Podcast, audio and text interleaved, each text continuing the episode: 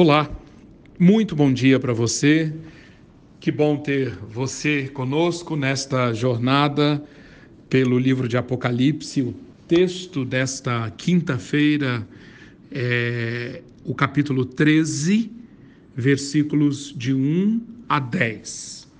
Nós podemos é, ver que o, tema que está sendo tratado aqui nesse, nessa porção de Apocalipse é como o mal manipula os sistemas políticos. Sim, o mal manipulando os sistemas políticos. É isso que está sendo revelado a João aqui, que está sendo mostrado.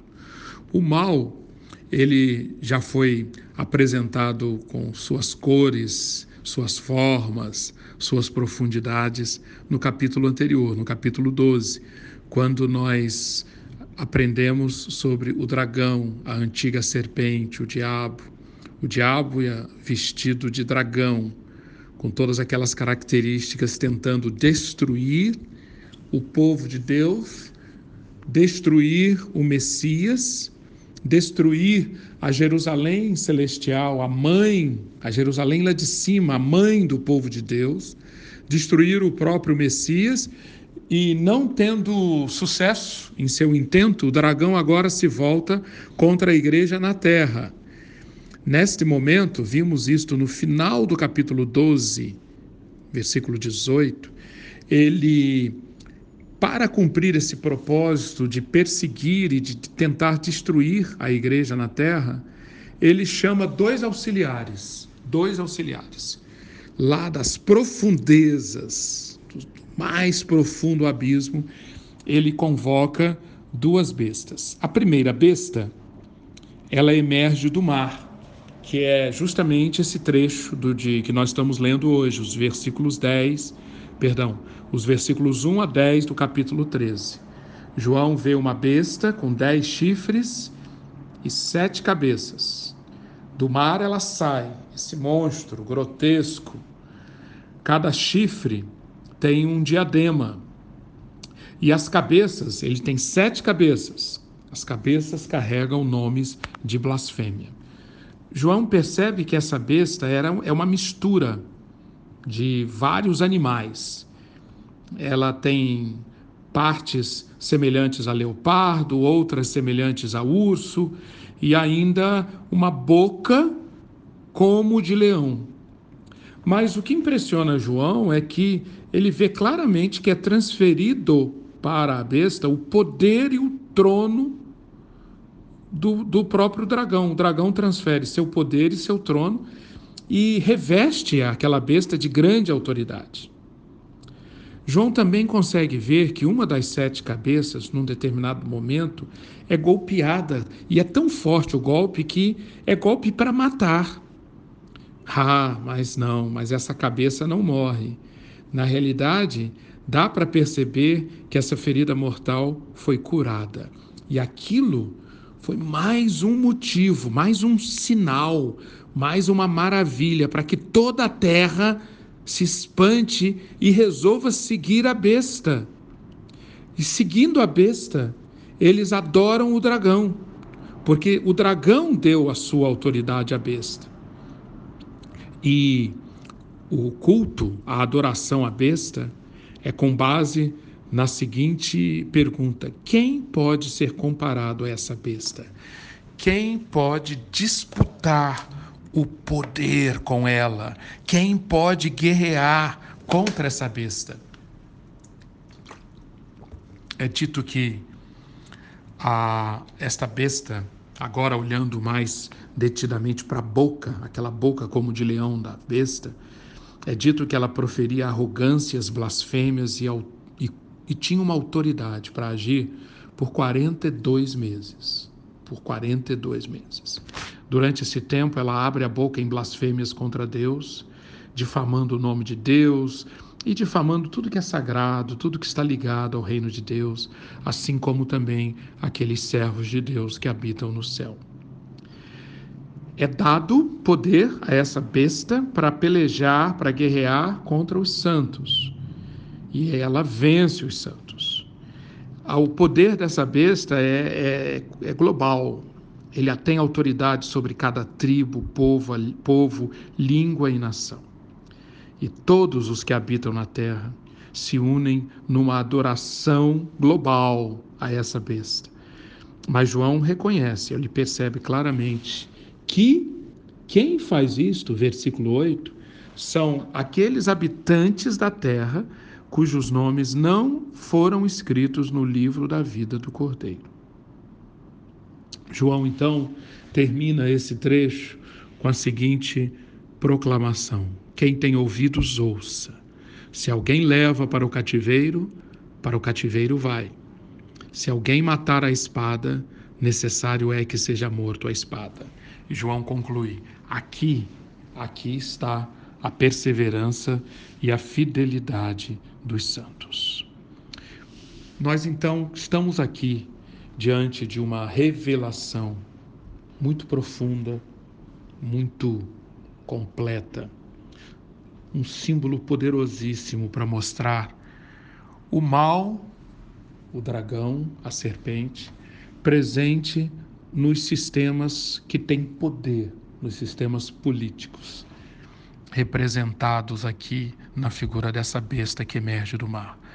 Você consegue perceber o enfoque, a ênfase que é dada justamente no poder, na autoridade, no trono, na capacidade que essa besta tem de comandar, de liderar, de governar o mundo. O que significam os elementos ligados a essa besta? Primeiro, nós vemos que ela tem dez chifres e sobre cada chifre uma coroa ou um diadema. Isso representa as reivindicações de honras divinas que foram feitas, que eram feitas pelos imperadores romanos na época de João, mas que desde então é é feito de uma maneira, ou são essas reivindicações são feitas de uma forma ou de outra, por aqueles que recebem poder. E quanto mais poder, mais reivindicação de honra divina. A, a besta de João, conforme nós vemos descrita no, no versículo 2, é uma representação do, do, do, de Daniel capítulo 7. Daniel capítulo 7, nessa visão, Daniel vê quatro animais: um como leão, um como urso, um como leopardo. Vá lá no capítulo 7 de Daniel e você vai ver que, além desses três, ele vê um quarto animal, terrível, espantoso, e a descrição desse quarto animal, junto com o, o que aparece do primeiro, do segundo e do terceiro, nos dão muita segurança que Daniel 7 é o pano de fundo, é o que dá as figuras, os símbolos para essa revelação, para esse símbolo da besta que aparece aqui em Apocalipse capítulo 13. Para João, a besta que saiu do mar significava o Império Romano. Mas desde aqueles dias, cada geração de cristãos, inclusive a nossa, conhece algo equivalente ou que pretende ser como o Império Romano. O dragão, cuja especialidade é perverter a boa criação de Deus, mostra que ele perverte ou ele quer perverter aquilo que é bom que Deus criou, que significa poder. Qual é? o bom que Deus criou, o poder, a autoridade, capacidade de governar. Isso na Bíblia é descrita na primeira criação como algo que saiu das mãos de Deus. E é descrito também na, na nova criação, Apocalipse 21, 22, como algo que os homens terão. Os homens governarão, os homens terão autoridade. Mas o que, que o dragão faz? aquilo que é a especialidade dele. Ele perverte, cria essa besta, chama essa besta para perverter e transformar poder e autoridade em instrumento de opressão. É uma conquista diabólica que costumeiramente homens, sistemas pervertam, criem leis ruins, ordens tirânicas, executem de maneira corrompida e pervertida leis que existem. Satanás coloca blasfêmias na boca do Estado para que ele proclame: Eu sou Deus, e com isso exija lealdade incondicional e total dos seus súditos. No versículo 3, João vê uma das cabeças da besta golpeada de morte, mas essa ferida mortal foi curada e essa maravilha espalha-se pela terra toda e toda a terra maravilhada resolve seguir a besta. Isto tem uma aplicação para os tempos de João, provavelmente na figura de Nero.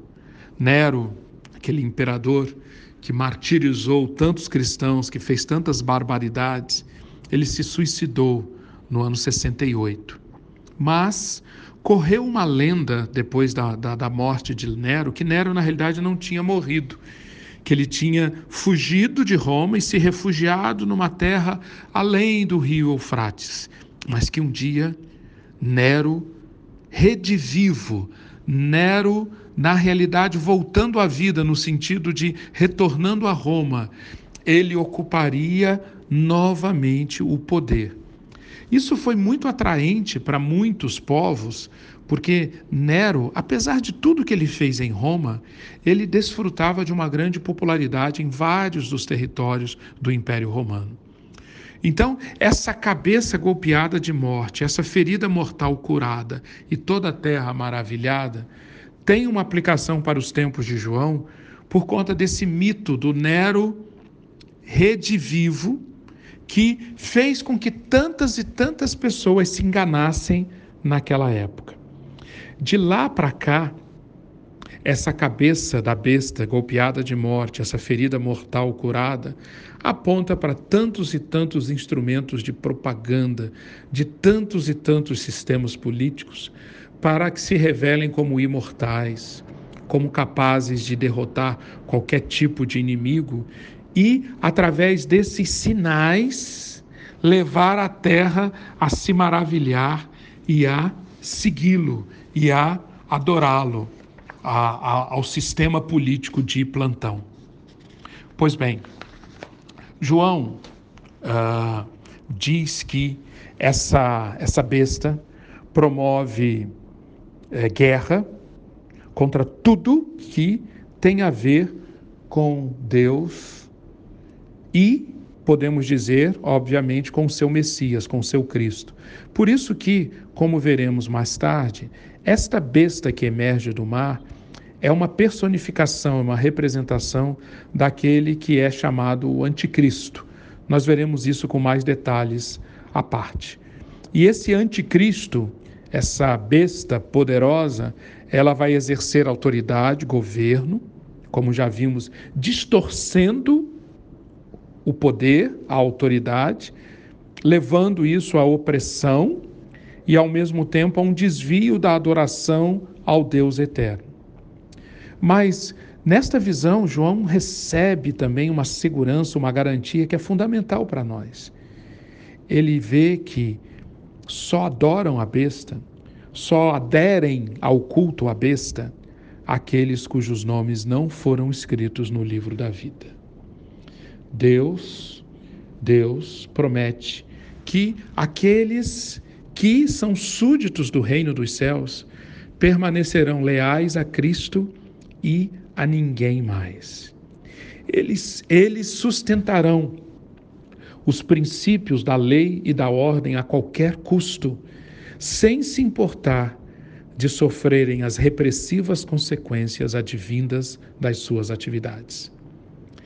Eles não adorarão a besta, não serão convencidos por seu discurso acerca do patriotismo, nem tampouco lhe darão a bênção ou a, ou a legitimação que ele tanto deseja. E o texto, e o, o, texto de Apocalipse 13, de 1 a 10, termina dizendo: Se alguém leva para o cativeiro, para o cativeiro vai. Se alguém matar a espada, necessário é que seja morto a espada. Aqui está a perseverança e a fidelidade dos santos. Esse texto está se referindo àquilo que será exigido dos súditos do reino dos céus, daqueles que são leais a Cristo.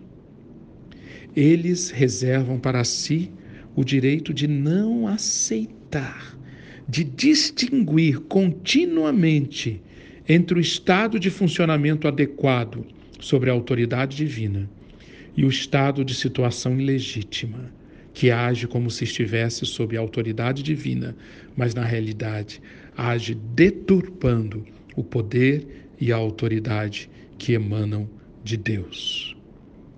Se for necessário ir para o cativeiro, o súdito do reino dos céus vai.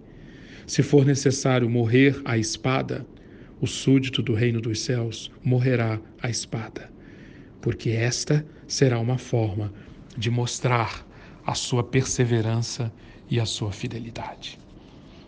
Qual a aplicação desse trecho para o seu dia, para hoje? Apocalipse Now.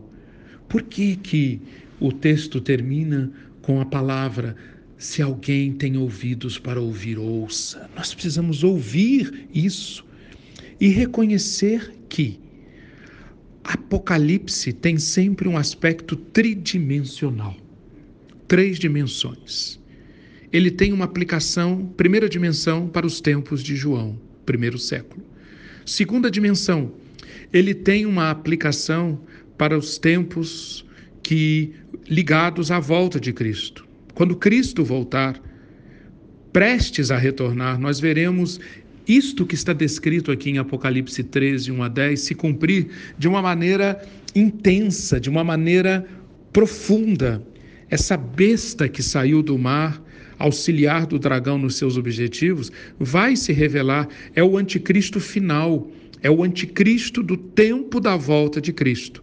Essa é a segunda dimensão. Mas Apocalipse é tridimensional, tem uma terceira dimensão. Qual é a terceira dimensão? Hoje. Hoje. Apocalipse agora. Nós devemos aplicar esse símbolo, essa figura da besta que saiu do mar, para discernir o que está acontecendo hoje ao nosso redor o que, o, que jogos o anticristo ou os anticristos de plantão do nosso momento, que jogos políticos eles estão fazendo. Vamos lembrar que a Bíblia afirma que o reino de Deus, o reino de Deus, é onde nós devemos viver. Reino aponta para poder, autoridade. Então, viver no reino de Deus, honrar o reino de Deus, ser governado pelo rei que é Deus, é uma posição política. Sim, contra isso, os políticos terrenos, os sistemas políticos terrenos vão em muitas e muitas de suas manifestações. Contra isso, esses sistemas vão fazer guerra. Porque existe no mundo o mal manipulando os sistemas políticos para desviar as pessoas de Cristo, tentando ocupar o lugar de Cristo. A besta que emerge do mar é o sistema alienado de Deus, manipulando todos os instrumentos de poder ao seu alcance.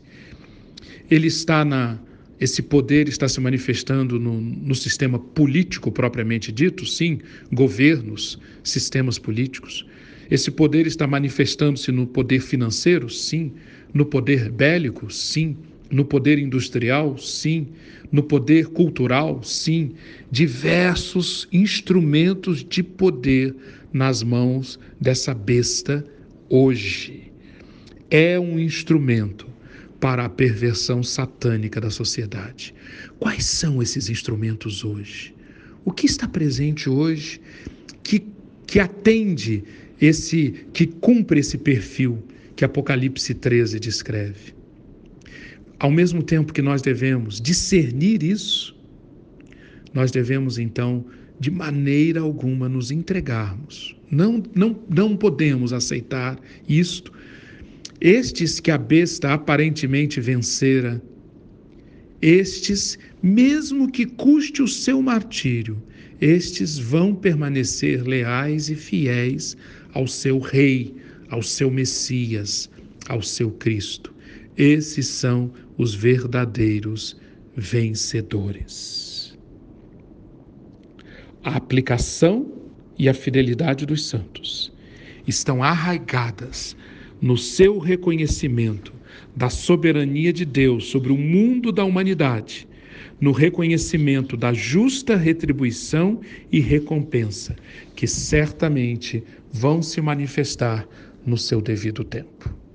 E eu quero concluir lendo Abacuque 2, 3, que é a palavra para nós, servos de Deus, que escolhemos permanecer leais ao nosso Cristo, ao nosso Messias, ao nosso Deus, que escolhemos permanecer discernindo os jogos da besta que saiu do mar. E não, não vamos aceitar, por mais maravilhosos, por mais fascinantes que sejam os seus sinais, nós vamos discernir que ali há cheiro de enxofre, há poder sendo usado para desviar-nos da submissão, da reverência, da, do pertencimento a Cristo.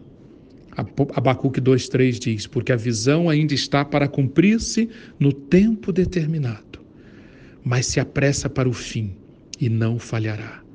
Se tardar, espera-o, porque certamente virá não tardará.